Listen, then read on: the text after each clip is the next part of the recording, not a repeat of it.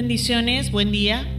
Damos gracias a Dios porque nuevamente podemos estar en su casa. Damos gracias a Dios porque nos permite disfrutar de su presencia una vez más. Quiero que mire por un momento el que tiene a su lado, bríndele una sonrisa y dígale qué bueno que estás aquí. Dígale, me alegro que hayas aceptado la invitación para venir.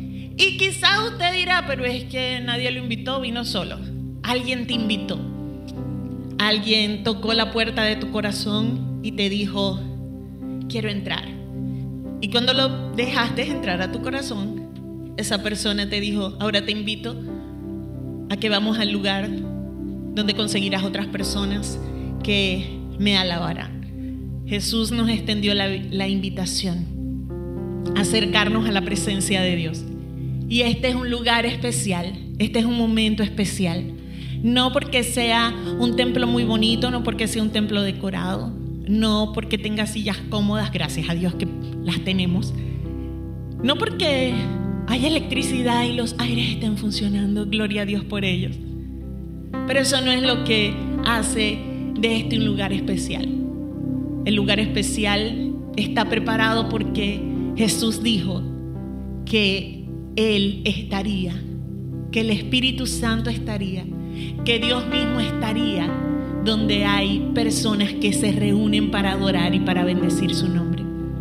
Él habita la alabanza de su pueblo. Y por eso hoy te adoramos, Padre. Queremos acercarnos a ti en este lugar que tú nos permites hoy consagrar para ti. En este tiempo, en este momento, que tú nos das el privilegio de reunirnos.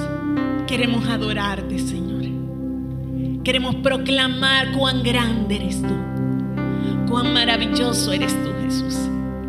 Aleluya, hoy te damos gracias, Rey. Gracias por la salvación de nuestra alma, gracias por el perdón de nuestros pecados. Gracias por la libertad que hay en ti. Gracias, Señor porque tú nos hiciste esa invitación de ser santos porque tú eres santo. Y gracias Señor porque a pesar de que es imposible para nosotros ser santos, tú Jesús diste tu propia vida para limpiar el pecado, la maldad que por ignorancia trajimos a nuestra vida y a nuestro corazón. Y hoy te decimos, perdónanos Dios, perdónanos por nuestros pecados, perdónanos por nuestra rebeldía, perdónanos por nuestra desobediencia. Y ayúdanos cada día, Espíritu de Dios, a obedecer tu voz, a poder distinguir tu luz en medio de la tiniebla, a poder entresacar lo precioso de lo vil, para entonces levantar nuestras manos al cielo, como dice tu palabra, manos santas porque solo los de limpio corazón pueden entrar en tu presencia, Dios. Así que no hay otra cosa que decirte sino gracias Jesús por limpiar nuestras manos. Gracias por limpiar nuestro corazón. Gracias porque en tu luz hemos visto la luz. El salmista decía cuán preciosa, oh Dios, es tu misericordia. Por eso los hijos de los hombres se amparan bajo la sombra de tus alas serán completamente saciados de las delicias de tu casa. Tú, Señor, tú, oh Dios, nos das de esas delicias que hay en tu presencia, en tu luz. Podemos ver la luz. En ti podemos verte. En tu santidad podemos admirarte. Dile hoy, Señor quiero ser completamente saciado. Quiero disfrutar tu presencia mientras adoras a Jesús, mientras reconoces quién es Él. Puedes dar pasos de fe al trono de la gracia y créeme que el Espíritu Santo de Dios te mostrará esas cosas que ni siquiera podemos imaginar por nosotros mismos. El Espíritu Santo te mostrará la luz del Padre. El Espíritu Santo te saciará mientras tú declaras hoy quién es Jesús. Nombre sobre todo nombre. Eres tú, Jesús. Ante ti se doblará toda rodilla. Toda lengua confesará que tú eres el Señor. Y nosotros hoy lo hacemos, Dios. Hoy nos postramos delante de ti y te adoramos.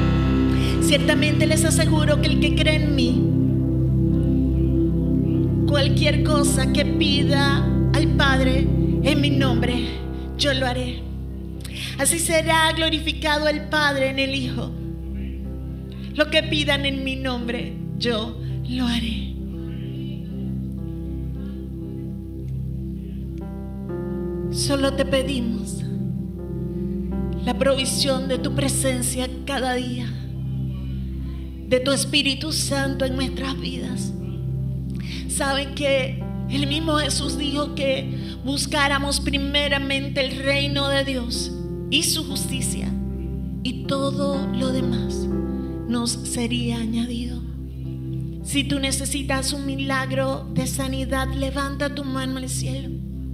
Pero no le pidas hoy, Dios, sáname. Pídele, Señor, quiero conocerte. Dile, Jesús, yo necesito conocerte. Te necesito a ti.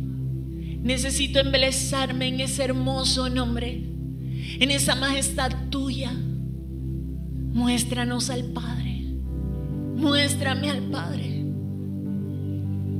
Jesús dijo, bienaventurados aquellos que sin ver creen. Y sabes, no necesitas ver a Dios para saber que Él es real. Puedes decirle, muéstrame Jesús al Padre. Y no va a haber una imagen física, una imagen corporal de Él porque no la tiene. Porque Dios es espíritu. Y es algo que aquí en la tierra no podremos nunca entender. Porque estamos acostumbrados a ver carne, a ver hueso voy a hablar por mí en muchas ocasiones. Se me hizo difícil y aún en ocasiones se me sigue haciendo difícil. Un tiempo de oración porque no puedo ver con quién estoy hablando.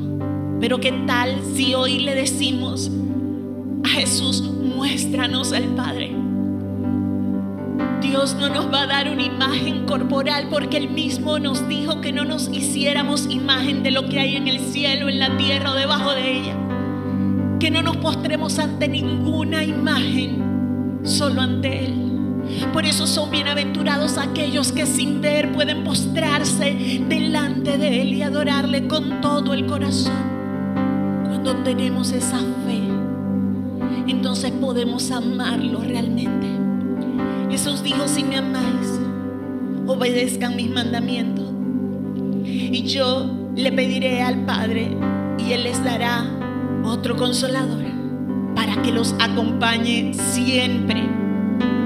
El Espíritu de verdad a quien el mundo no puede aceptar porque no lo ve ni lo conoce. Pero ustedes sí lo conocen porque vive con ustedes y estará en ustedes. Aleluya. Repito, el mundo no puede aceptarlo porque no lo ve ni le conoce. ¿Qué tal si hoy le decimos, Jesús, muéstranos? Yo quiero verte, yo quiero conocerte, yo quiero que tu Espíritu Santo viva en mí esté conmigo. No los voy a dejar huérfanos, volveré a ustedes. Dentro de poco el mundo ya no me verá más, dijo Jesús. Pero ustedes sí me verán. Aleluya. Ustedes sí me verán. Bienaventurados los que sin ver creen. Aleluya. Y porque yo vivo, también ustedes vivirán. En aquel día ustedes se darán cuenta de que yo soy en mi Padre y ustedes en mí y yo en ustedes. El que tiene mis mandamientos y los guarda, ese me ama. Y el que me ama será amado por mi Padre. Yo le amaré y me mostraré a Él. Me manifestaré a Él. Jesús, Hijo de Dios, muéstranos hoy. Queremos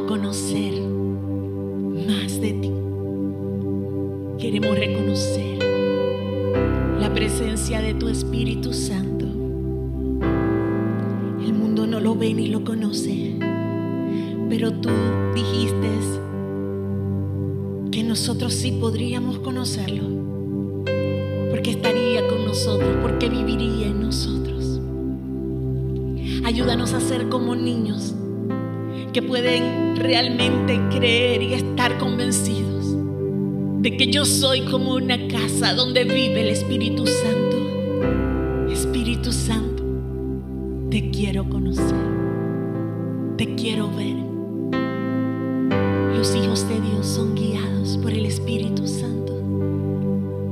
Yo necesito guía. Yo necesito dirección. Yo necesito sanidad.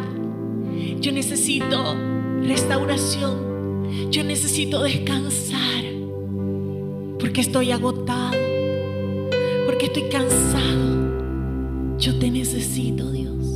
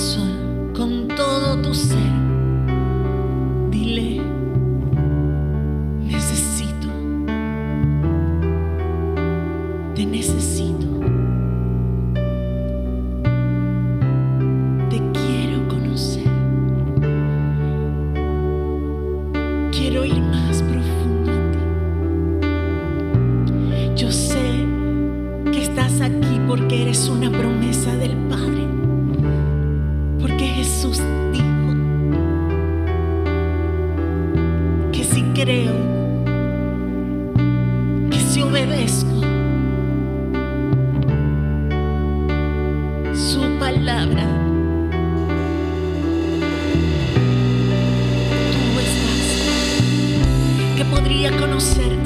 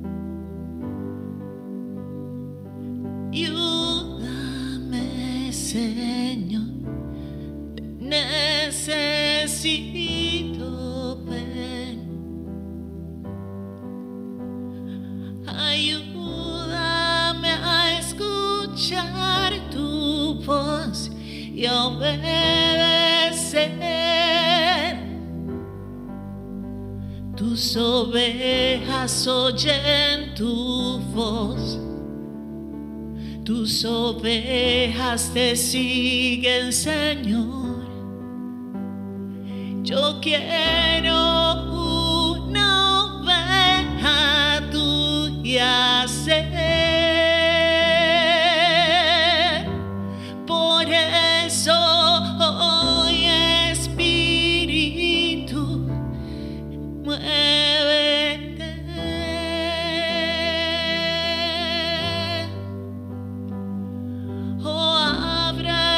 Sẽ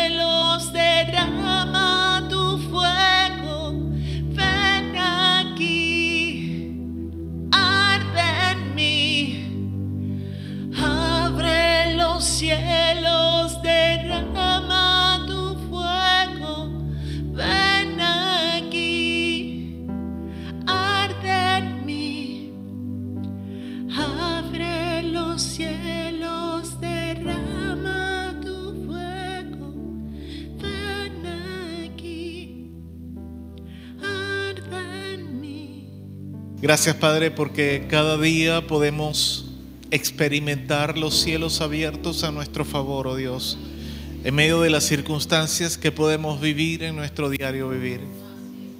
Padre, en el nombre de Jesús agradecemos cada parte, Señor, de lo que tú nos provees.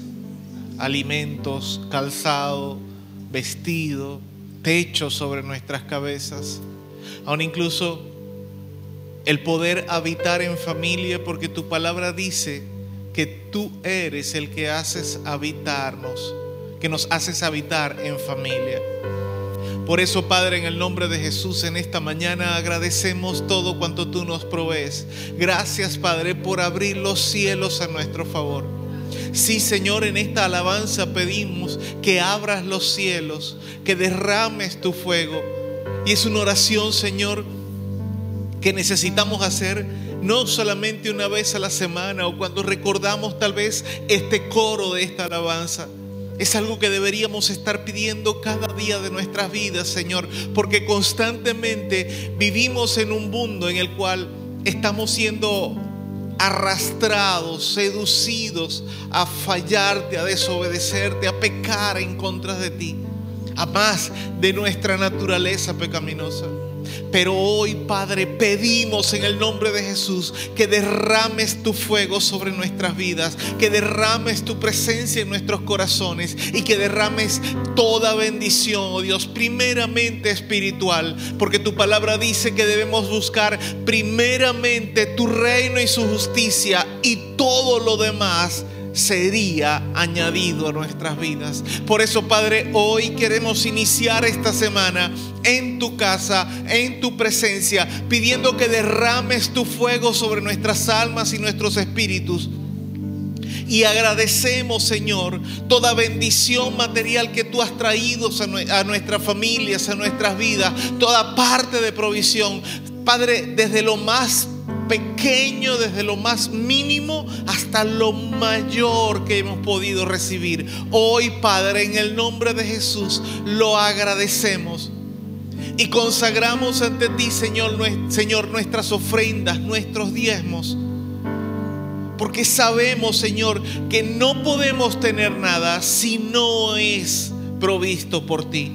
Por eso, Padre, hoy consagramos nuestras ofrendas y nuestros diezmos como parte de nuestra adoración.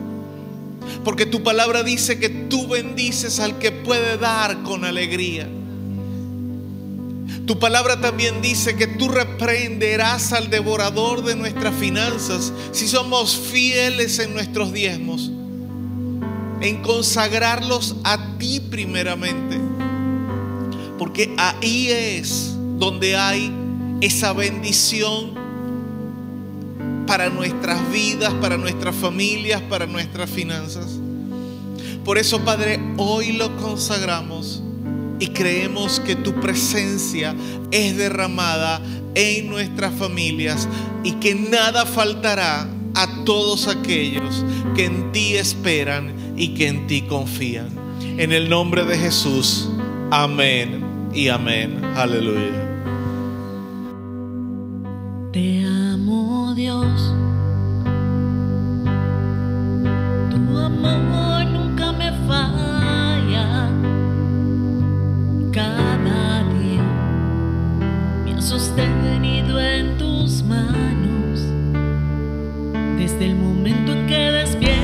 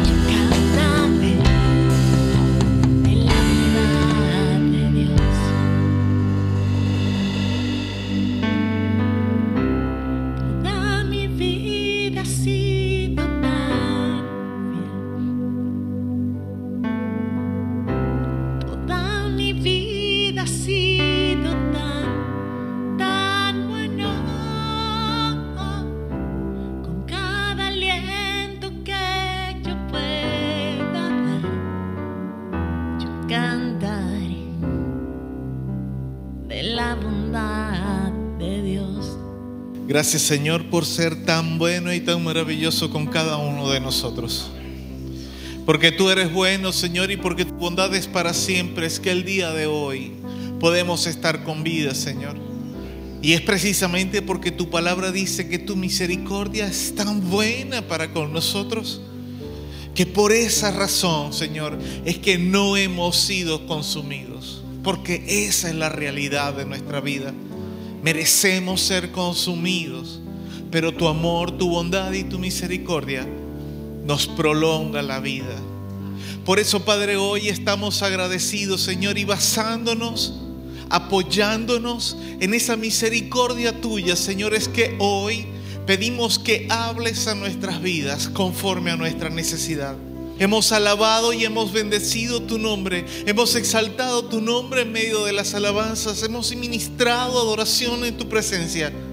Y queremos, Padre, pedimos en el nombre de Jesús que hables a nuestras vidas en este tiempo. Que confortes nuestros corazones. Pero si es necesario, Señor, exhórtanos, corrígenos, redargúyenos porque sabemos y conocemos nuestra imperfección, reconocemos nuestra imperfección. No solamente porque tu palabra lo dice, Señor, sino porque reconocemos en nosotros mismos, Señor, las fallas de nuestro temperamento y nuestro carácter. Reconocemos, Señor, las manchas en nuestro ágape. Por eso, Padre, en el nombre de Jesús, pedimos que hoy tu Espíritu Santo ministre y hable a nuestras vidas y a nuestros corazones. Y que en el nombre de Jesús, todo argumento de nuestro corazón, de nuestros pensamientos, pueda ser anulado, desactivado y que podamos recibir con mansedumbre tu palabra. Porque cuando con mansedumbre la recibimos, ella es implantada en nuestros corazones y puede producir fruto de vida eterna, fruto que glorifica tu nombre y bendice nuestros corazones. En el nombre de Jesús. Amén y amén. ¿Cuántos dan gloria a Dios? Dele un fuerte aplauso a nuestro Dios porque Él merece la alabanza, la gloria y la adoración. Aleluya. Gloria al Señor. Damos en esta mañana la bienvenida a toda persona que nos visite en este tiempo, en esta mañana. Damos también la bienvenida a toda persona que por primera ocasión escucha este servicio o estos servicios que hacemos para la gloria de Dios.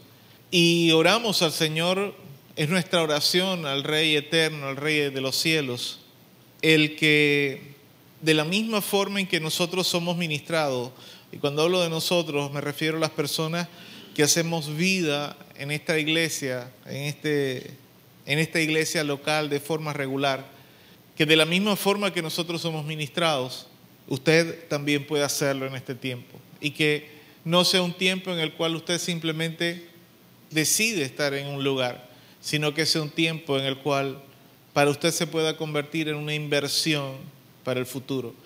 Quiero invitarle, por favor, que abra su Biblia en el libro de los Salmos, capítulo 138. Libro de los Salmos, capítulo 138. Y vamos a fijar nuestra atención en el último verso de ese salmo, el verso número 8. Alabado sea nuestro Señor y nuestro Salvador Jesucristo. Salmo número 138, verso 8 Dice la palabra del Señor en la bendición del Padre, del Hijo y del Espíritu Santo.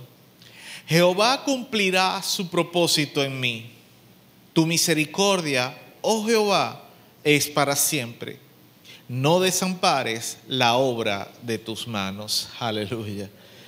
Dice la primera parte del pasaje, Jehová cumplirá su propósito en mí. Jehová cumplirá su propósito en mí. Aleluya. Dios añade bendición, liberación, salvación y salud por su santa y bendita palabra. ¿Cuántos pueden decir amén? Vivimos en una época en, en la que el cristianismo está avanzando de forma muy exponencial, muy rápido. Cada año que transcurre son miles y millones de almas que no solamente van teniendo contacto con el Evangelio de Jesucristo, sino que aceptan a Jesucristo como su Señor y Salvador personal. Y esto para quienes trabajamos en la obra del Señor, para quienes tenemos amor por las almas, es una gran alegría. Son muchas razones por las cuales estamos alegres, por este avance exponencial de lo que es el cristianismo, de lo que es la palabra del Señor. Pero como en todo asunto que se desarrolla en este mundo, en esta tierra, esta alegría también tiene un aspecto, digámoslo así, sombrío, medio oscuro, medio gris, y el cual, ese aspecto sombrío, tiene que ver con la naturaleza pecaminosa de los hombres que conforman o que conformamos la iglesia de Cristo. Hay alegría por una parte, porque muchas cosas buenas suceden cuando la gente acepta al Señor Jesucristo, pero también hay cierto aspecto medio oscuro en esto y eso tiene que ver con nuestra naturaleza pecaminosa como seres humanos. La iglesia de Cristo no es una empresa. La iglesia de Cristo no es un negocio como tal, aunque en muchas ocasiones pudiéramos tal vez procurar tener la organización de una empresa donde tal vez el pastor puede ser el líder principal o el presidente de una empresa y distintas personas se posicionan en, en distintas áreas para liderizar distintos aspectos de la iglesia. En realidad, la iglesia no es una empresa humana. Pero tampoco podemos decir que es totalmente desacertado pensar o, ver la iglesia como una empresa, porque en realidad cada uno de nosotros como hijos de Dios necesitamos tener un espíritu emprendedor comprometido para poder continuar cada día predicando el Evangelio de Jesucristo, ganando las almas, a pesar de los reveses que podemos sufrir como hijos de Dios, a pesar de los problemas y de las dificultades. Pero tenemos que reconocer que lamentablemente muchos líderes cristianos han arrimado demasiado a la iglesia, a la iglesia de Cristo, al concepto empresarial humano. Tanto lo han hecho, tanto han hecho esto, que el propósito de Dios para su iglesia ha sido distorsionado. Como pastor, me duele tener que decir esto, pero en realidad muchos líderes de iglesias, de grandes iglesias, llámense pastores, supuestos apóstoles, profetas, evangelistas y distintas especies de este tipo, con el fin de que sus organizaciones crezcan y se desarrollen, han desarrollado esquemas de manipulación psicológica mezcladas con promesas o porciones de la palabra de Dios, que lo que buscan es que el creyente, el cristiano sincero, camine más en la dirección de la autocomplacencia. Es decir, complacerse a sí mismo que en que cada creyente desarrolle o procure conocer cuál es el propósito que Dios tiene para la vida de ese creyente en particular, de cada creyente en particular. Porque le tengo una noticia. Ninguno de nosotros, ningún cristiano, puede entrar a conocer el propósito de Dios para su propia vida si no indaga de forma personal e individual cuál es el propósito que Dios tiene para su vida. Nosotros necesitamos cada uno entrar a la presencia de Dios de forma individual en nuestra vida devocional y conocer cuál es el propósito que Dios tiene para nuestras vidas. Y, el título del tema en esta mañana, del mensaje en esta mañana es, su propósito en mí. Dios tiene un propósito para cada persona en este mundo. Pero ese propósito no lo vamos a poder conocer mientras nosotros estemos buscando autocomplacernos. El pasaje que leíamos del Salmo 138, verso 8, la primera parte, la parte que hice énfasis al momento de dar la lectura inicial, es la parte que, que yo deseo que usted hoy se lleve grabada en su mente y en su corazón. Dice la escritura, Jehová cumplirá su propósito en mí. Pero ¿cómo va a cumplir Dios ese propósito en nuestras vidas? Es necesario que nosotros entonces primeramente recordemos cuál es el concepto real de la iglesia. ¿Qué es la iglesia en realidad? En virtud de que todos estemos en la misma página, porque yo sé que hay muchas personas que conocen, que saben qué es la iglesia. En nuestra escuela de liderazgo lo hemos hablado, mencionado en muchas ocasiones. Pero tal vez hayan personas que no lo tienen muy claro, no lo recuerdan muy bien. Y hoy quiero que usted lo recuerde. La iglesia somos nosotros. La iglesia no son los templos o las cuatro paredes y el techo, el piso o los instrumentos, las butacas, los asientos, las bancas, las sillas, como quiera que sea, el mobiliario que existe dentro de los templos. Las construcciones son templos. La iglesia tal vez Cristo rompe las cadenas o ríos de agua viva eh, eh, son iglesias locales organizaciones, estructuras organizacionales para precisamente organizar a los creyentes para trabajar en función de que la gran comisión que Jesucristo dejó encomendada se cumpla. Y esa gran comisión es que las almas sean ganadas para Cristo, predicar el Evangelio y que las almas puedan venir al arrepentimiento, a la salvación por medio de Cristo. La iglesia real somos nosotros, eres tú y soy yo. Donde quiera que usted vaya, donde quiera que usted se presente como hijo de Dios, usted es un representante de la iglesia de Jesucristo. La primera vez que nosotros encontramos la palabra iglesia en la Biblia, en el Nuevo Testamento, es después de que Jesús le pregunta a sus discípulos, ¿quiénes dicen la gente que soy yo? Entonces ellos comenzaron a decir, bueno, que si tú eres, eh, unos dicen que eres Elías, otros que eres esto, un profeta, en fin, qué sé yo. Y Jesús les pregunta a sus discípulos, ¿y ustedes quiénes creen? ¿Quién creen que soy yo? Y Pedro salta y dice, tú eres el Cristo, el Hijo del Dios viviente.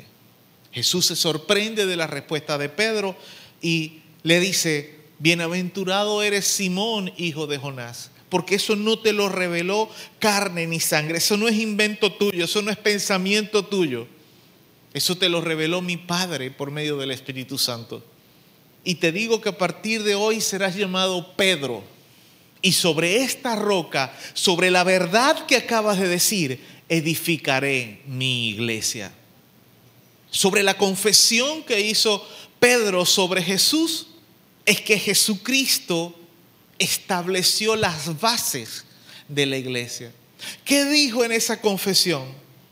Tú eres el Cristo, el Hijo del Dios viviente.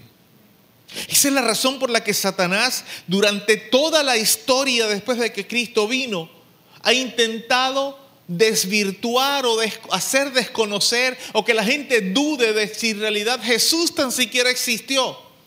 O que si existió, si en realidad era el Hijo de Dios. O que si en realidad era el Hijo de Dios, si en realidad resucitó. Esa es la razón por la que Satanás se ha empeñado tanto en negar la resurrección de Cristo. Porque sobre la verdad de que Jesús es el Hijo de Dios, que murió en la cruz y que resucitó de entre los muertos, se funda las bases de la iglesia de Cristo. Entonces nosotros podemos entender que en esas bases, es decir, en que el hecho de que Jesús es el Hijo de Dios y que murió y resucitó, es entonces que nosotros entendemos que es en y por medio de Jesucristo que cada uno de nosotros podemos ser edificados como parte de la iglesia de Cristo. Nosotros nos anclamos, nosotros nos hacemos llamar seguidores de Cristo Porque Jesús fue el que le dio forma a la iglesia. Por lo tanto, cada uno de nosotros somos la iglesia. Sin embargo, también tenemos que entender que existe la iglesia como cuerpo local, como decía hace un momento. En nuestro caso, la iglesia como cuerpo local se llama Iglesia Cristiana Jehová Sama. Existe también el cuerpo local, la iglesia local, Iglesia del Nazareno, o Centro Cristiano, o cualquier otro nombre que pueda tener una iglesia local. Y eso existe precisamente para poder organizar a la iglesia de Cristo, a cada uno de nosotros, en un trabajo que pueda ser armónico, armonioso, poder tener un propósito común. Que en el momento en el que yo puedo ganarme un alma para Cristo, decirle, soy parte de esta iglesia, y ahora entonces tú puedes también ser parte de esta iglesia y juntos ganemos a otras personas para Cristo. Pero ese cuerpo local, es decir, en nuestro caso, nosotros como iglesia cristiana Jehová Sama, machiques, porque también tenemos encontrado en el gallinazo, en el kilómetro 21, eh, aquí en la carretera en la Machiques Colón, somos parte, cada iglesia local es parte de la iglesia universal de Cristo, que a final de cuentas es la iglesia que Jesús viene a levantar cuando venga por segunda vez a esta tierra. Y todo cristiano, a fin de que pueda crecer en la gracia de Cristo, debe estar unido al cuerpo de Cristo, que es la iglesia local. Cada creyente tiene que formar parte de una iglesia local, porque ese es el propósito de la iglesia como cuerpo local, ser edificados mutuamente. Mire, somos parte de un cuerpo. Y el corazón, digamos, muchas ocasiones pensamos que el corazón es el órgano más importante del cuerpo, porque sí, porque mantiene la sangre en movimiento, pero el corazón sin los pulmones no puede vivir. En muchas ocasiones el corazón sigue funcionando, pero hay un paro respiratorio, la persona muere. En ocasiones funciona al revés, el corazón se detiene y todos los demás órganos se detienen también porque los pulmones sin el corazón no funcionan. Somos un cuerpo integral y de forma integral debemos hacernos crecer de forma mutua. Yo contribuyo contigo para que tú crezcas y tú contribuyes conmigo para yo crecer. Digamos, cuando tú estás desmayado, tal vez te desmayas de hambre porque tienes días sin comer. Tú no puedes alimentarte de forma regular si estás desmayado. Sabes que tienes hambre, necesitas alimentos, pero al estar inconsciente no puedes llevar alimentos a tu boca, digerirlos y que el resto del sistema digestivo haga su trabajo para poder nutrir el resto de órganos de tu cuerpo. Cuando tú estás consciente, el estómago le envía la señal a tu cerebro y le dice, epa, tengo hambre, me estoy desmayando del hambre, vamos a procurar comida. O tienes sed, hey, necesitas agua. A eso nos referimos, o a eso me refiero. Mutuamente nos edificamos. Y esa es la razón de ser parte de la iglesia local somos la iglesia. Tú y yo somos la iglesia. Pero debemos formar parte de una iglesia local para ser formados a la imagen de Cristo. Pero como iglesia local somos parte de una iglesia universal, que es la iglesia que Cristo viene a buscar.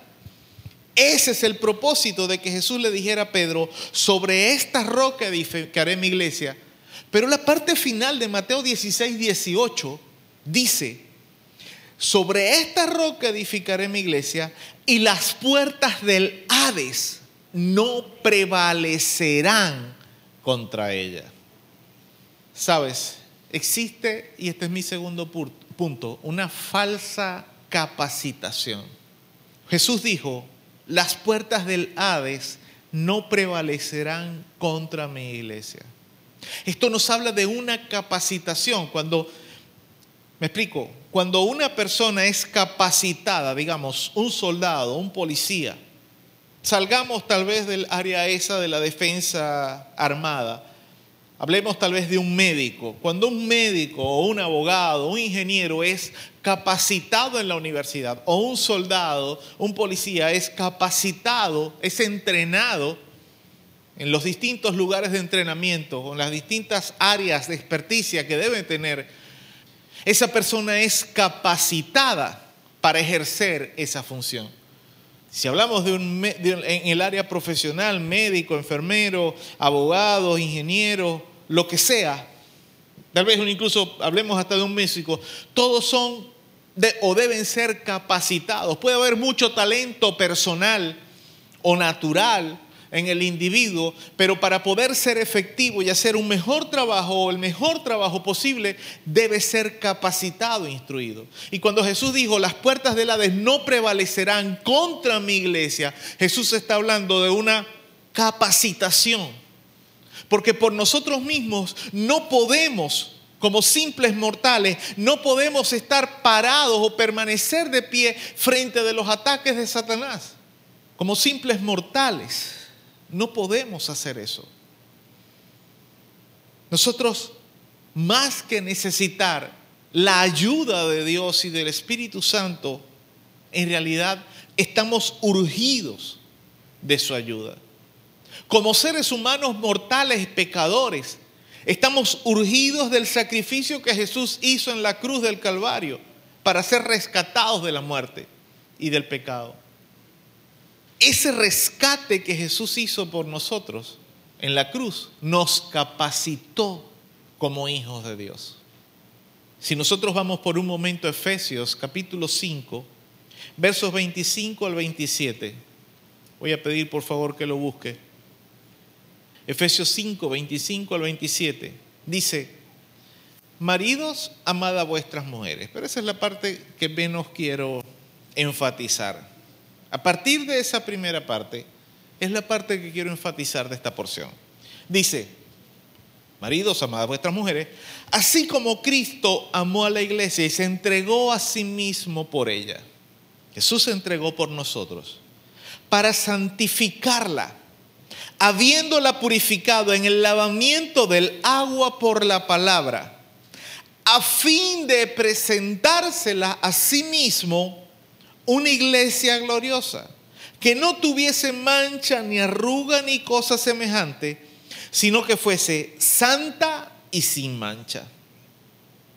Este pasaje nos habla de que el sacrificio de Cristo es lo que nos capacita a nosotros para ser parte de la iglesia de Cristo, para ser parte del cuerpo de Cristo. Si nosotros podemos notarlo, el verso 27 dice, o nos dice que todos los días nosotros necesitamos del oficio intercesor de Jesús. Que sabemos que Jesús subió, la, la, razón por la cual Jesús resucitó, estuvo 40 días caminando con sus discípulos en esta tierra después de resucitar, fue para darle instrucciones de cómo establecer la iglesia. Pero la Biblia dice que cuando Jesús ascendió, se sentó a la diestra del Padre para interceder por ti y por mí. Porque Él sabe lo que es vivir en nuestra condición humana. Él lo experimentó en primera mano.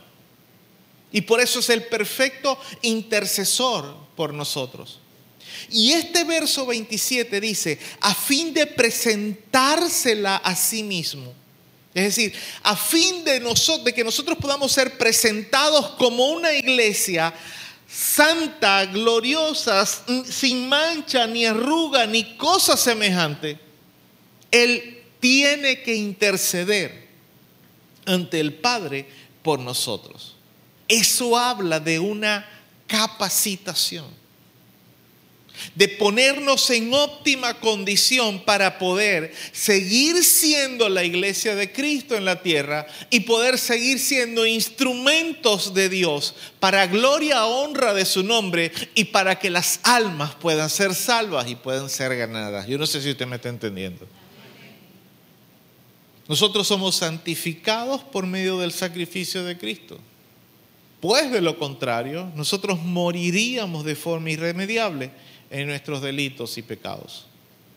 Pero a pesar de esto, como decía anteriormente, individuos con ínfulas de grandeza que se hacen llamar ministros de Dios. Y estos hay de todo tipo.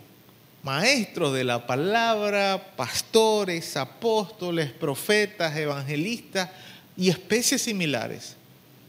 Motivan a los creyentes en Jesucristo, a la iglesia del Señor, a usted y a mí, nos motivan a vivir nuestras vidas fuera del propósito que Dios tiene para nosotros.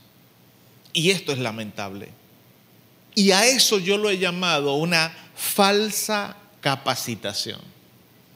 Porque esta gente le dice a la iglesia de Cristo, es decir, nos dice a nosotros, le dice a los cristianos, que cuando pidan algo en oración, deben hacerlo con una fe autoritaria. Es decir, una fe que ordena que las cosas sean hechas.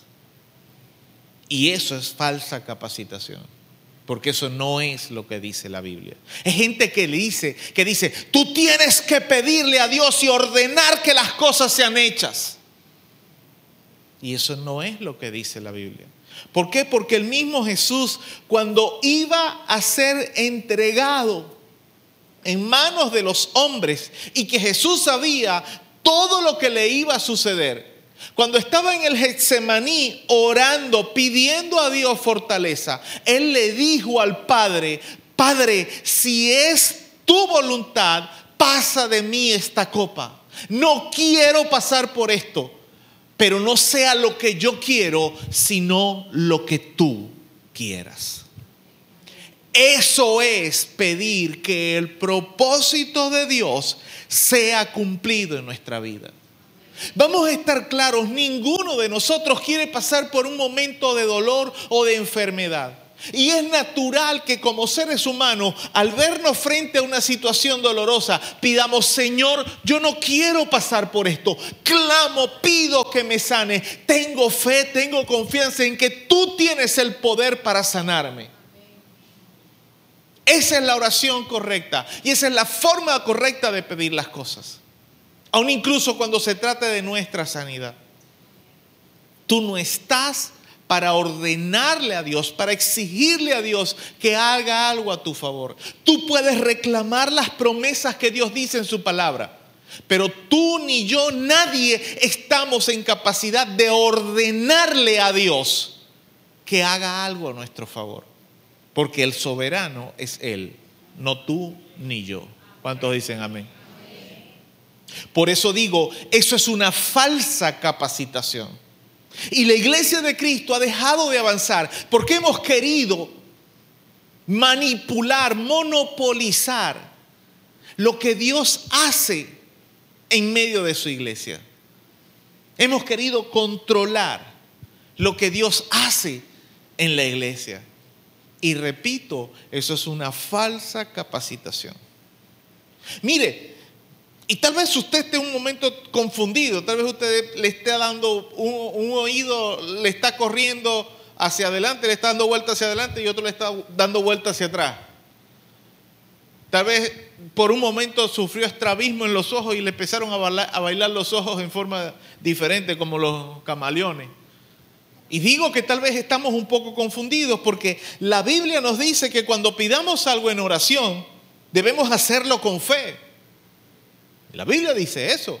Es más, la Biblia nos exhorta a que nosotros debemos, cuando oramos, pedir las cosas creyendo que lo recibiremos. Porque eso es fe. Incluso nos dice que no dudemos en nuestro corazón cuando pedimos algo, que no dudemos que Dios lo puede hacer. Porque si dudamos al momento de pedirle algo a Dios, entonces somos como las olas en el mar. Las olas se producen por la acción del viento. Cuando el viento está en calma, no existen olas en la playa. Las playas que más olas tienen es porque hay un viento constantemente fuerte. Cuando se desata una tormenta en alta mar que uno incluso ha hundido barcos, embarcaciones, eso produce, se produce precisamente por los fuertes vientos. El mar no se mueve en sí mismo. Más abajo de las mareas eh, eh, eh, internas, las corrientes internas de agua que existen en los mares, en los océanos. Pero en la parte superficial, esas grandes tormentas que podemos ver en algún momento en algunos videos, eso lo produce el viento. Y eso es lo que sucede en la vida de los creyentes en muchas ocasiones. Los vientos son las tormentas de la vida, las situaciones, los problemas, las enfermedades, las situaciones que suceden en nuestra familia, etc. Esos son los vientos y azotan nuestra vida. Y la Biblia te dice que cuando tú ores pidiendo al Señor que un viento de eso sea calmado, tú debes hacerlo con fe, sabiendo de que Dios es no poderoso porque a veces decimos, confío en ti, Dios poderoso. Porque Dios no es poderoso. Dios es todopoderoso. Y esa es una gran diferencia. Porque algo poderoso es decir, es algo que puede hacer algo. Pero cuando decimos que Dios es todopoderoso, es que Dios todo lo puede en todo. Y esa debe ser mi fe, mi confianza cuando oro. Yo pido a Dios que sane mi cuerpo. ¿Cómo lo va a hacer? Como a Él le dé la gana. Si me, si me tienen que operar, bueno, Dios toma control de la operación. Ahora, que Dios me pueda sanar de forma milagrosa, también Dios lo puede hacer. Yo me acuesto enfermo, muriéndome, y al otro día me paro, me tomo cuatro cafés y no pasó nada. ¿Por qué? Porque Dios lo hizo así. Ah, pero a veces Dios permite que pasemos por un proceso largo de enfermedad, porque en medio de eso Dios nos procesa y Dios nos enseña cosas que antes no entendíamos. Eso fue lo que pasó con Job. Fíjese, Job maldijo el día en que nació. Job dijo que era mejor el día de, de, la muerte que el día del nacimiento. Job estaba cansado de la vida. Pero en todo lo que Job vivió y en todo lo que Job dijo, Job nunca habló mal de Dios. Sus amigos comenzaron recriminando a Job y diciendo que todo lo que le había pasado era porque él era tremendo hipócrita y mentiroso. Y resultó ser que al final del cuento, o de la historia, mejor dicho, corrijo, porque no es un cuento, la historia de Job, resulta ser que Dios le dice a Job, yo te voy a restaurar la salud y todo lo que perdiste al triple, pero antes de que lo hagas, tú tienes que orar por tus amigos esos que hablaron mal de mí y que te juzgaron a ti. Hasta que no lo hagas y que lo hagas bien, no te voy a restaurar. Job lo hizo y Dios lo restauró. Pero pedir con fe, pedir con fe es muy distinto a ordenarle a Dios, a ordenarle al Espíritu Santo que nuestros deseos sean cumplidos. Eso es muy distinto. Tú puedes poner en las manos de Dios un negocio y es potestad de Dios prosperarlo o no.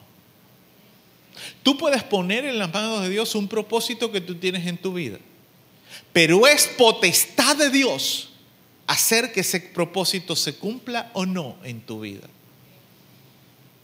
Jehová cumplirá su propósito en mí. Querer creer de que yo le puedo decir al Espíritu Santo, a Dios, que haga lo que yo quiera, es rebajar a la Biblia a la categoría de libro de cuentos. Y Dios, que es el Dios de la Biblia, Dios quedaría entonces en la triste categoría, categoría de un genio con sed de deseos. ¿Cómo era que se llamaba el genio del, del cuento? Eh, pero Aladín era el, tipo que frotó. ¿Ah? Genio, no tenía nombre, ¿verdad? No tenía nombre. Genio, el genio de la lámpara. Porque Aladín era el, el chamo que se consiguió la lámpara. Y tenía tres deseos al frotar la lámpara. Frotaba la lámpara y pedía un deseo. Y el genio se lo concedía. A eso estamos rebajando a la palabra y a Dios. ¿Por qué? Porque estos pseudo líderes, porque eso es lo que son. Porque cuando un líder enseña algo torcido, tergiversado de la palabra de Dios, es un falso líder. Y eso es la palabra, lo que significa la palabra pseudo. Estos pseudo líderes le han estado diciendo a la iglesia que pueden pedirle a Dios lo que sea que quieran. Es más, que más rápido Dios cumple si dan una ofrenda generosa. Y perdóneme, a mí la Biblia no me enseña eso. Sí, utilizan lo que dice la Biblia, pero lo utilizan fuera del contexto real. Pedir con fe es muy distinto a ordenar que nuestros deseos sean cumplidos. La Biblia, esta gente viene a convertirla en el cuento que habla de un genio todopoderoso que concede deseos a quienes se hacen llamar a sí mismos cristianos. Y eso es una falsa capacitación. Perdónenme, pero la iglesia de Cristo ha, sido mal capacitada en este sentido. Se le ha dado una falsa enseñanza. Esa falsa enseñanza, esa falsa capacitación les está diciendo a los cristianos que Dios hará en sus vidas lo que ellos quieran. Pero tengo una mala noticia. Eso no es lo que dice la Biblia. Eso no es lo que Dios dice. Las cosas no funcionan así. Déjeme decir, déjeme ponerlo de esta forma. ¿Quiénes son padres acá? Levántenme la mano. Usted si es padre, tal vez tiene niños pequeños, pero cree o madre, padre o madre, usted tal vez ya tiene un hijo en edad adolescente. ¿Qué suelen hacer los adolescentes? ¿Qué suelen hacer? desafiar la autoridad del padre. No te vayas para la calle y ellos se van. ¿Qué hace el padre o la madre si quiere mantener la autoridad? Cuando llegue a casa, el poder de la chancleta. El poder de la correa. Primero el poder de regaño. Hay que empezar por lo poquito. Pero si el asunto va escalando, ¿qué hace el padre o la madre? Venga para acá. Vamos a sonarle la nalga para que le crezcan. Si eso lo hacemos nosotros como padres naturales, porque un hijo tiene un propósito que no es, que sabemos como padres naturales, que no es el correcto, ¿cuánto más crees tú que viviendo en un mundo pecador pecaminoso, los propósitos que tú tienes están de acuerdo con los propósitos de Dios? Nosotros no podemos saberlo. ¿Por qué? Porque nosotros vivimos en un mundo que al igual que el mundo de los adolescentes, es un mundo que, que los incita a desobedecer a Dios, a pecar, a buscar cosas que no, que no están bien, cosas que, que son incorrectas, cosas que son pecaminosas, cosas que son dañinas. Muchos adolescentes se comienzan a juntar con, con, con amigos, con amigas que son mala compañía y el padre le dice, no quiero que andes con fulano porque es mala compañía. Y el adolescente que dice, ¿por qué si ese es amigo mío? ¿Por qué si a mí me gusta estar con él o con ella? Desobedecemos. Y todos pasamos por ahí. Las cosas no funcionan así. y el salmista dijo, Jehová cumplirá su propósito en mí. El propósito de Dios en mí se llama mi tercer punto. Mira, la Biblia está llena de promesas de Dios. Y nuestro, nuestro texto ancla en esta mañana es una de ellas. Y es una maravillosa promesa en sí misma. Ella sola en sí misma es una gran promesa de Dios.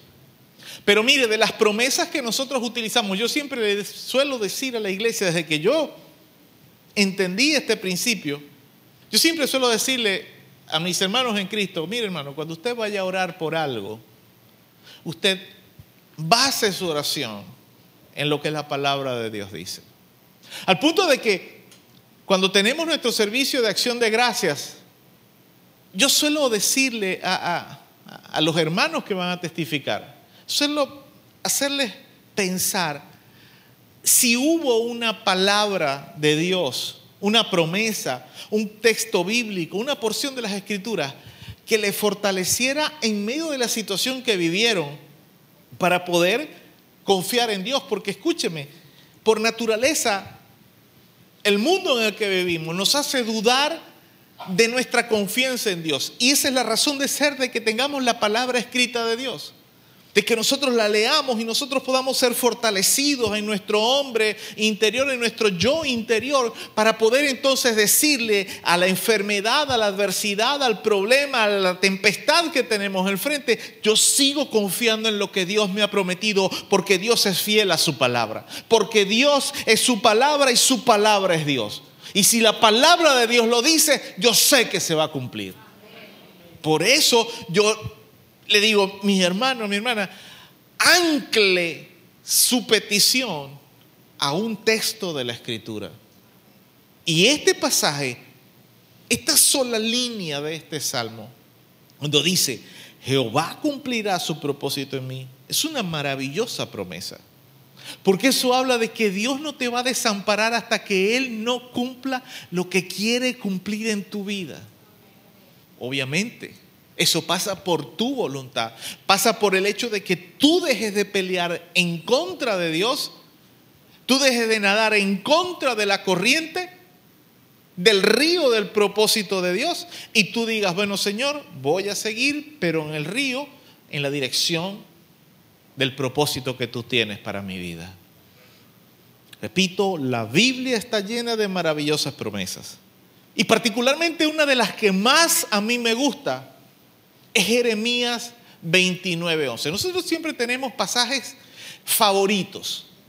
Yo no sé cuál será su salmo favorito, pero para mí es el Salmo 51. Me encanta ese salmo. Y en cuanto a las promesas de Dios, una de las que más a mí me gusta, una de las promesas que a diario me suelo repetir, es esta de Jeremías 29:11, que dice textualmente, porque yo sé los pensamientos que tengo acerca de vosotros, dice Jehová.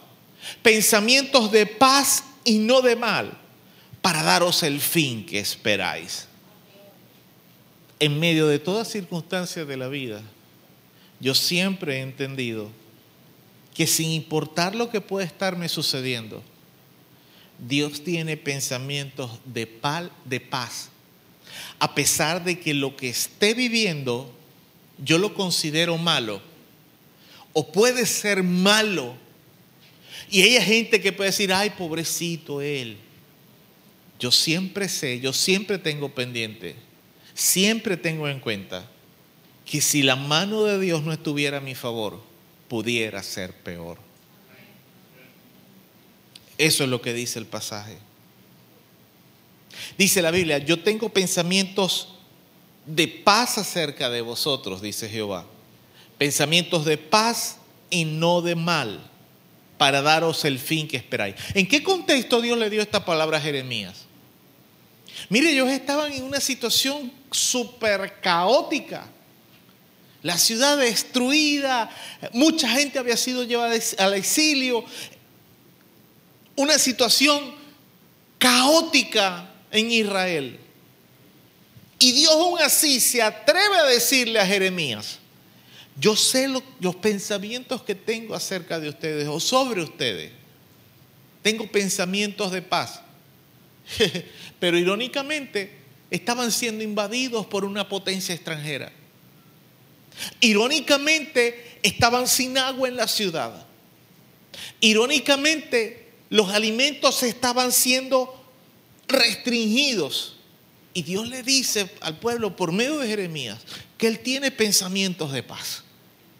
Me gusta sazonar esa escritura, esa, promesa de Dios, con otro texto que muchos cristianos suelen citar. En ocasiones me provoca decir más que citar es mentar. Y es Romanos 8:28, que dice, y sabemos que a los que aman a Dios, todas las cosas les ayudan a bien. Esto es, a los que conforme a su propósito han sido llamados. Si nosotros mezclamos ambos textos, Jeremías 29:11, Romanos 8:28, queda entonces una maravillosa promesa. Una promesa en la que nos dice que sin importar las cosas que estén sucediendo, todo va a terminar siendo de bien y para bendición. Eso sí y solo sí yo he sido llamado conforme a un propósito de Dios para mi vida. ¿Qué significa eso? Que yo tengo que entender que lo que me está sucediendo va a terminar siendo para bien si Jehová cumple su propósito en mí. Aleluya. ¿Cuántos pueden decir amén? Entonces, repito, el apóstol Pablo dice aquí en Romanos 8:28, y sabemos que a los que aman a Dios, todas no dice las cosas buenas. No dice algunas de las cosas buenas. No dice tampoco las cosas que yo le pido a Dios que Dios cumpla en mi vida.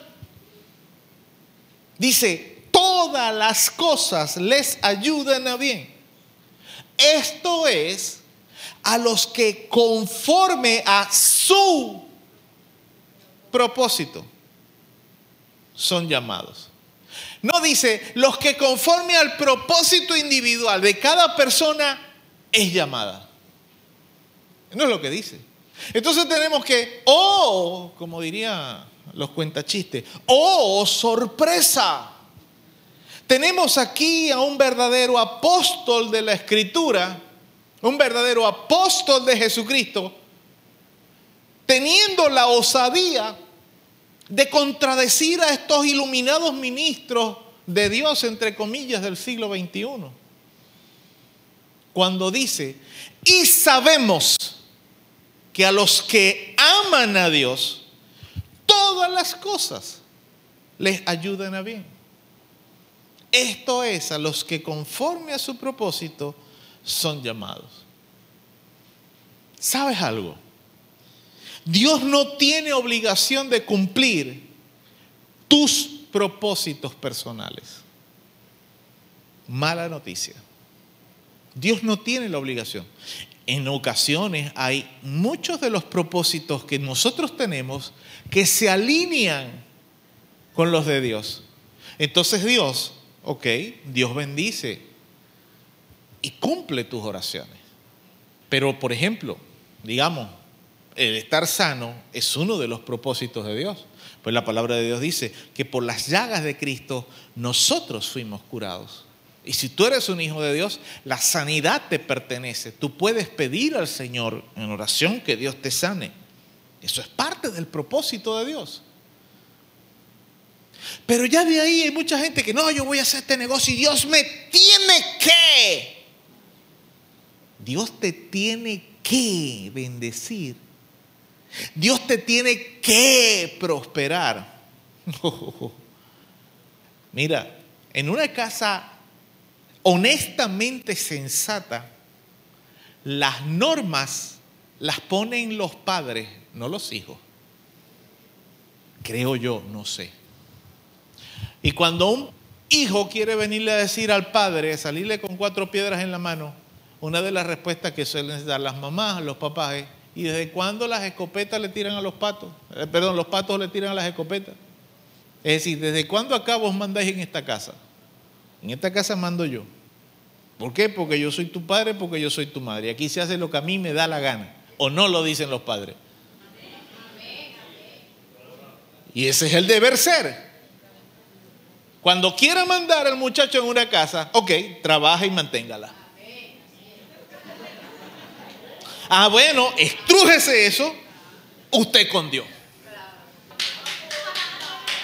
Estrújeselo con Dios, porque es la única forma de que esto funcione. No funciona de otra forma. Dios es el que manda. Dios no está ahí para cumplir tus propósitos. El salmista dijo, Jehová cumplirá su propósito en mí.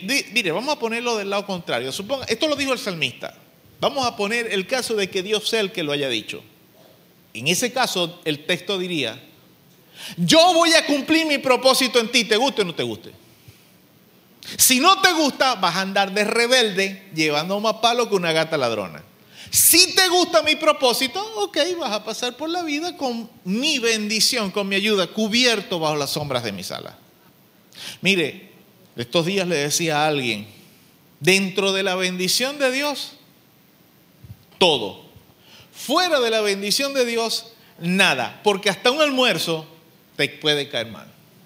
Y sabe que es maluco, un daño. Dentro de la bendición de Dios, un plato de caraota negra a medianoche con chinchurria, morcillo, medio litro de leche y un guineo después. Y no te va a pasar nada. Nada, ni cólico te va a dar. Al otro día te vas a parar. Ay, me cayó bien lo que me comí. Pero fuera de la bendición de Dios, una ensaladita de lechuga, sin nada de salsa, una ensaladita mediterránea, te puede hacer un daño terrible. Habrá algunos que dirán amén. Mire, el salmista dijo, Jehová cumplirá su propósito en mí. Pero vamos a lo que dice el verso 7, el verso previo. Fíjense cómo dice, si anduviere yo en medio de la angustia, tú me vivificarás.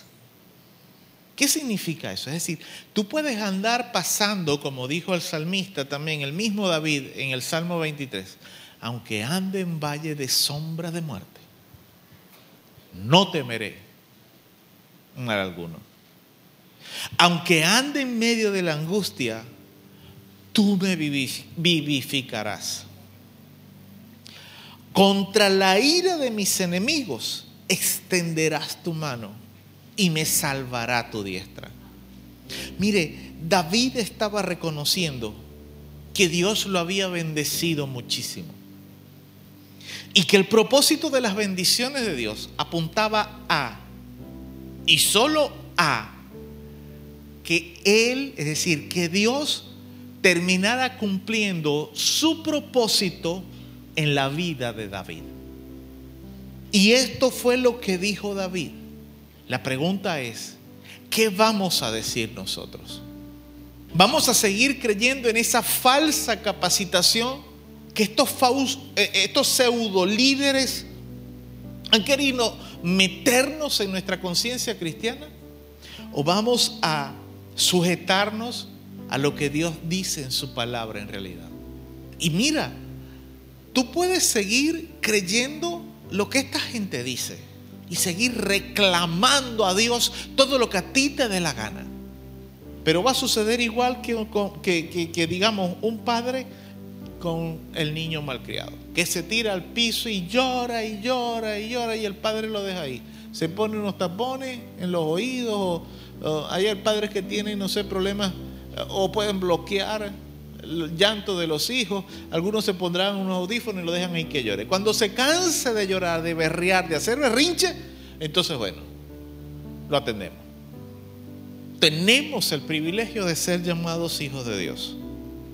Tenemos como herencia el reino de los cielos y más, mucho más. Dios nos ha bendecido muchísimo. Siento mucho si te he desilusionado el día de hoy con la palabra, con lo que Dios puso en mi corazón para compartir con ustedes en esta mañana. Pero el Evangelio de Jesucristo no significa prebendas, privilegios o una forma de conseguir lo que nosotros queremos o deseamos. Eso no es la esencia del Evangelio de Jesucristo. La esencia del Evangelio de Jesucristo, dice la Escritura, que es poder de Dios para salvación.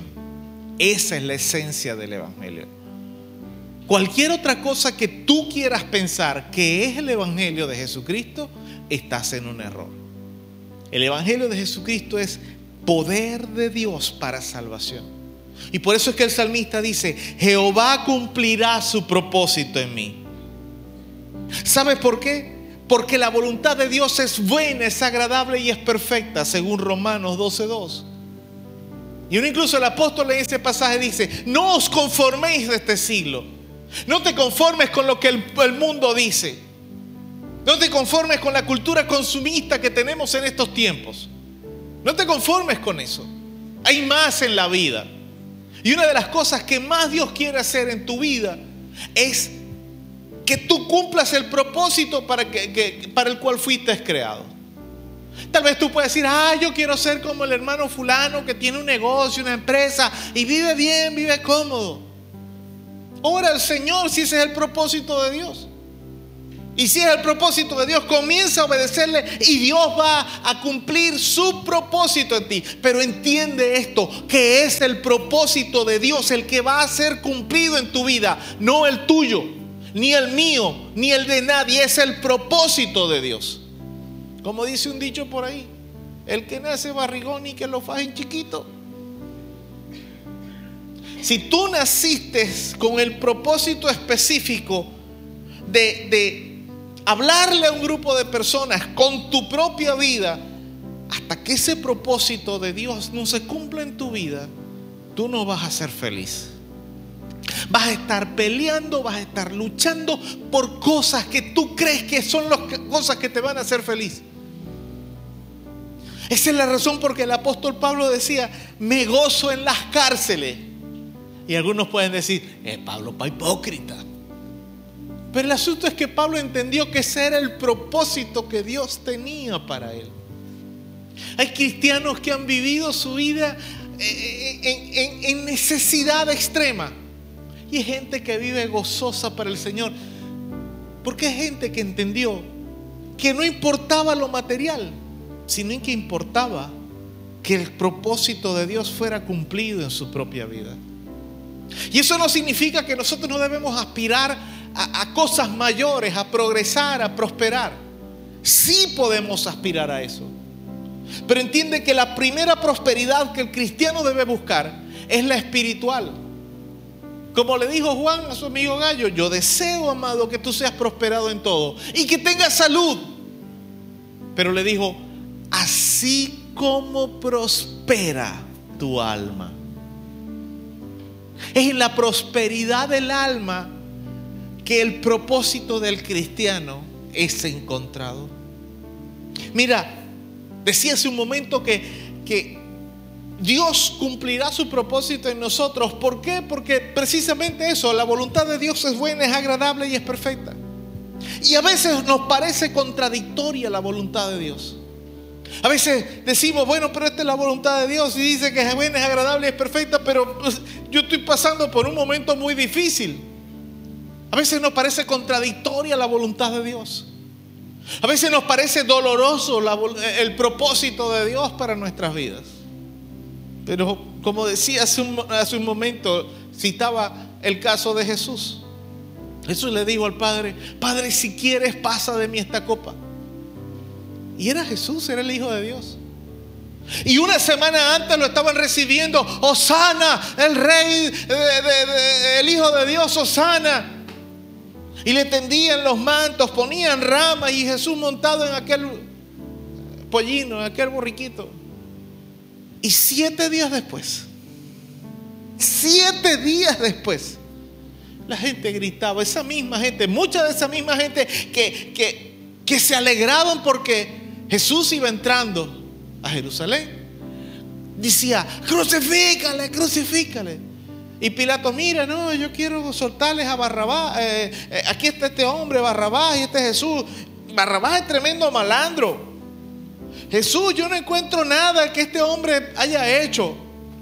Yo le voy a dar unos azotes para que se porte bien, para, para encaminarlo y, y, y lo dejo libre. Y la gente, no, no, queremos a Barrabás, sacanos al malandro, sacanos al asesino, a Jesús, mata a Jesús. ¿Cómo entender eso? Como que la voluntad de Dios es buena, es agradable y es perfecta. ¿Cómo reconciliar el hecho de que Jesús padeciera la cruz, la corona de espinas, los latigazos, la muerte, la lanza del costado, todo lo que padeció, con que la voluntad de Dios es buena, agradable y perfecta? Porque si no hubiera sido por todo eso, nosotros no tuviéramos o no estuviéramos aquí el día de hoy. Nuestros momentos de aflicción y de debilidad nos han traído a quienes somos el día de hoy. Y por eso es que la voluntad de Dios es buena, es agradable y es perfecta. Yo quiero pedirle por favor que cierre sus ojos en esta mañana, que incline su rostro Y usted puede el día de hoy pensar en los propósitos que usted tiene para su vida. Tratar de conciliar el hecho de que si tal vez los propósitos que usted tiene en su vida son conforme a la voluntad de Dios. Porque el texto dice, Jehová cumplirá su propósito en mí. ¿Qué tan dispuestos estamos a decirle, Señor, hoy pongo mis propósitos ante ti? Hoy pongo incluso el propósito que tengo de, digamos, de mis estudios, de mi empresa, de, de lo que quiero hacer con mi vida. Hoy pongo todo, todo lo que quiero hacer en mi vida o con mi vida y lo pongo ante ti, Señor, y que seas tú dirigiéndome en sentido del propósito que tienes conmigo. Tal vez hemos soñado con grandes ministerios. Y tal vez Dios mismo puso ese propósito en tu vida. Pero lamentablemente en muchas ocasiones, en muchas ocasiones el vivir en este mundo y el ser influenciado por gente que a veces utilizan incluso la palabra, como decíamos el día de hoy, distorsiona el propósito de Dios. Y comenzamos a caminar en una meta parecida al propósito de Dios, pero en realidad es una meta distorsionada. Así que lo ideal sería que nosotros estuviésemos dispuestos a decirle al Señor en este día, Señor, pongo mis propósitos ante ti Ayúdame a tomar las decisiones, a continuar trabajando en función o esforzándome en función de que tu propósito sea cumplido en mi vida.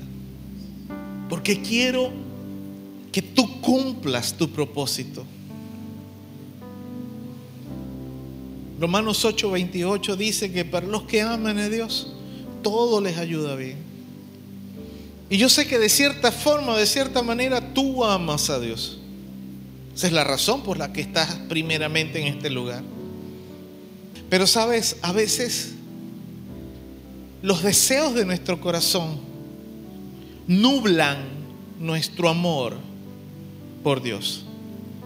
Comenzamos a querer decirle a Dios.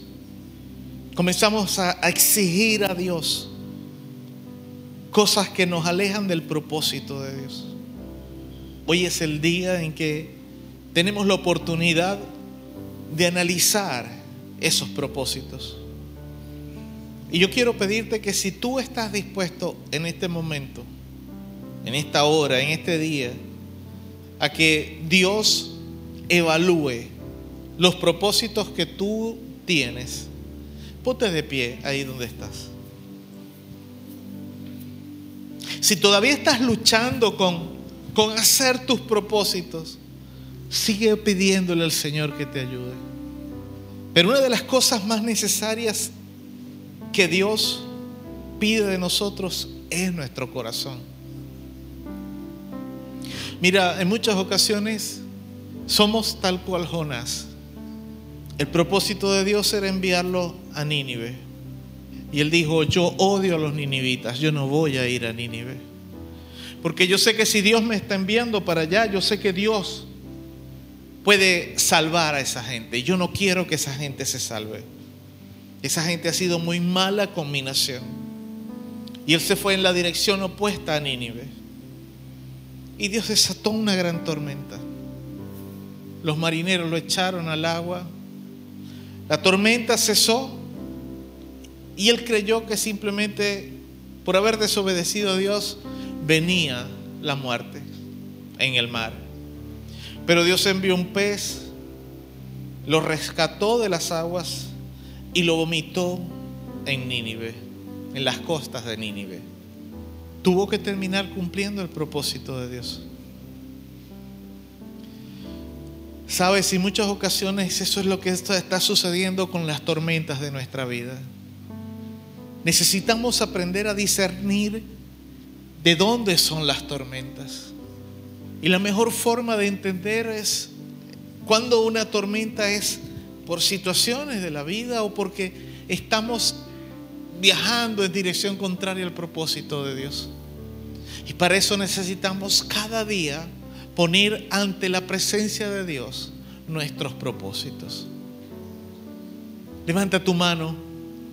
Padre, en el nombre de Jesús, en esta mañana pongo ante tu presencia cada persona con su mano en alto, incluso quienes me escuchan por radio, por internet. Y te pido, Padre, en el nombre de Jesús, que tú, Espíritu Santo, que eres el único que puedes discernir en nuestros corazones de forma profunda, hagas ver ante nuestros ojos, que pongas ante nuestro entendimiento cuáles son las motivaciones de los propósitos que hemos establecido para nuestra vida. Padre, que en el nombre de Jesús cada uno de nosotros podamos cumplir el deseo de tu corazón. Porque sé, Señor, que cuando nosotros podemos cumplir el deseo de tu corazón, entonces comenzaremos a caminar conforme a tu propósito para nuestras vidas. Te pido, Dios, que cumplas tu deseo en nosotros.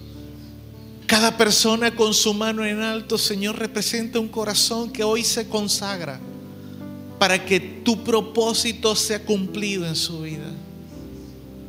Perdona todas las ocasiones que tal vez en el futuro vamos a, tropezar o vamos a desviarnos un poco. Perdónanos, Señor, y sé que tú conoces esa debilidad, esa tendencia de nuestra naturaleza humana a desobedecer. Por eso, Padre, en el nombre de Jesús te pido que tú nos ayudes y que tú puedas cumplir tu propósito en nuestras vidas. Padre, que lo que hoy tú has hablado en nuestros corazones, podamos recordarlo cada mañana, Señor. Cada ocasión que estemos frente a una decisión importante en nuestra vida, podamos pedir esa breve dirección a ti y evaluar nuestros corazones para que tú nos hagas entender si aquella decisión nos acerca al propósito que tú tienes para nosotros o nos aleja de Él. Espíritu Santo de Dios, enséñanos, danos entendimiento, revela ante nuestros ojos, Señor, a dónde nos llevará cada deseo de nuestro corazón, cada propósito que podamos tener. Por muy noble que pueda parecer, por muy altruista, por muy bueno que pueda, que pueda parecernos un propósito nuestro, que podamos evaluarlo. Que podamos preguntarte a ti, Señor, ¿es tu voluntad que haga esto? ¿Es tu voluntad que vaya a esto? Que podamos comenzar a tomar decisiones por nuestro propio, por, lo que tú pones en nuestro corazón y no por lo que otras personas hagan o digan. Porque tú cumplirás tu propósito en mí. Repite conmigo, Jehová cumplirá su propósito en mí. Jehová cumplirá su propósito en mí. Jehová cumplirá su propósito en mí. Tú cumplirás tu propósito en mí.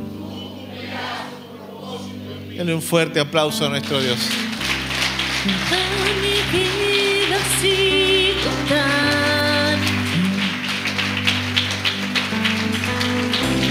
Tu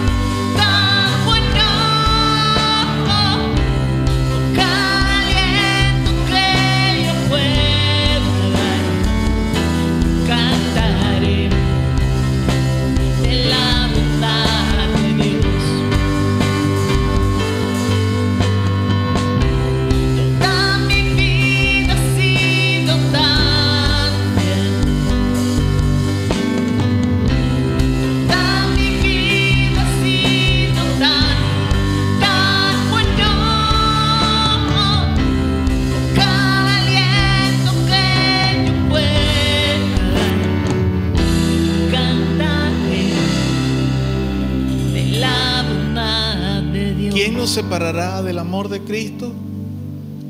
Tribulación o angustia o persecución o hambre o desnudez o peligro. Antes, en todas estas cosas somos más que vencedores por medio de aquel que nos amó. Por lo cual estoy seguro de que ni la muerte,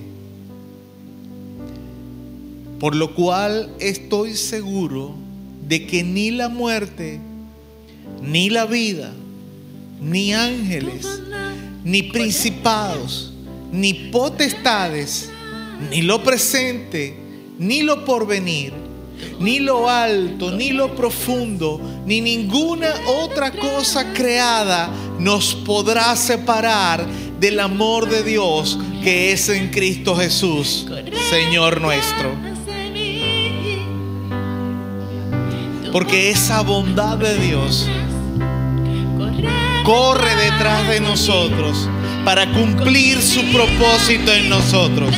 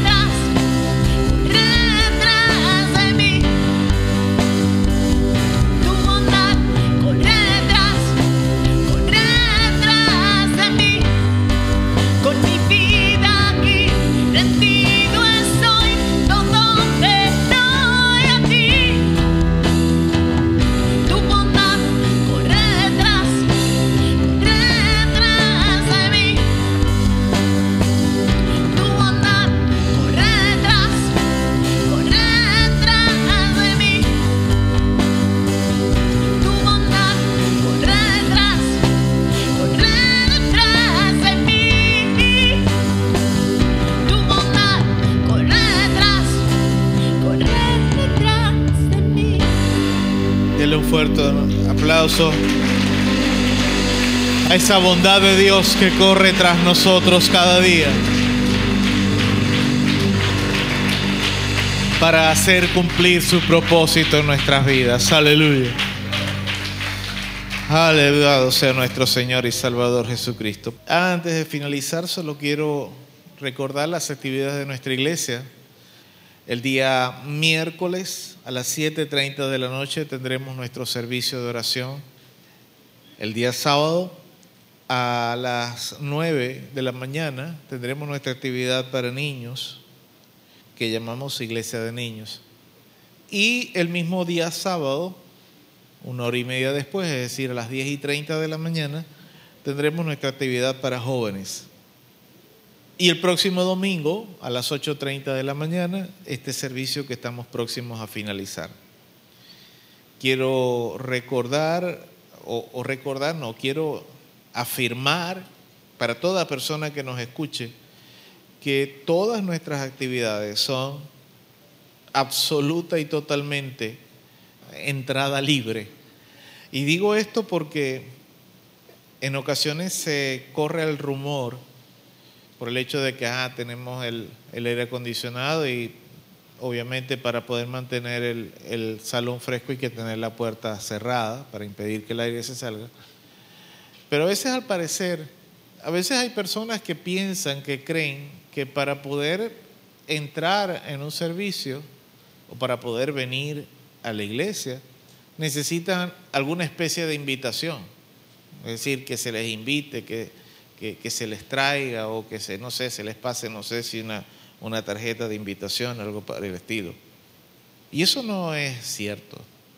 Todas nuestras actividades en la iglesia, todas las actividades que anunciamos en la iglesia, son absoluta y totalmente entrada libre. Sí, en ocasiones tenemos reuniones que son privadas con algunos de los ministerios, pero el resto todas nuestras actividades son absolutamente libres. Y repito, esto lo digo porque en ocasiones eh, he escuchado comentarios de algunas personas que dicen que no, que bueno, que, en esa iglesia tienen que, eh, que, no dejan entrar a nadie. No, la puerta está cerrada por el aire acondicionado, por más nada. Cuando estábamos, que en ocasiones estábamos sin, sin electricidad, las ventanas, las puertas, ojalá pudiéramos tirar una pared para el piso y hacerlo más que para las personas que tal vez están en este lugar, es para las personas que me escuchan precisamente por radio, por internet. Todas las actividades que anunciamos son absoluta y totalmente para cualquier persona que quiera o que desee estar en este lugar y acompañarnos y formar parte de lo que de la adoración y de la alabanza que damos a nuestro Dios en este lugar.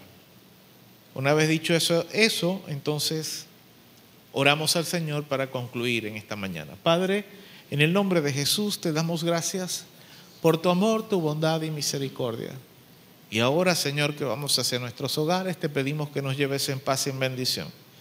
Ligamos y atamos todo espíritu de accidente en el camino, Señor, y declaramos cielos abiertos y bendición, Señor. No solamente hasta llegar a nuestros hogares, no Pedimos, Señor, que los cielos abiertos y tu bendición estén disponibles para todos nosotros, para todos tus hijos, durante toda esta semana y durante el resto de nuestras vidas. Ayúdanos, Señor, a entender cuál es el propósito que tú tienes para nuestras vidas y que podamos caminar gustosamente en esa dirección. En el glorioso y poderoso nombre de tu Hijo amado Jesús. Amén y amén. La bendición del Padre, del Hijo y del Espíritu Santo sobre cada vida, sobre cada familia. Dios me les bendiga muy rica y grandemente. Paz de Dios.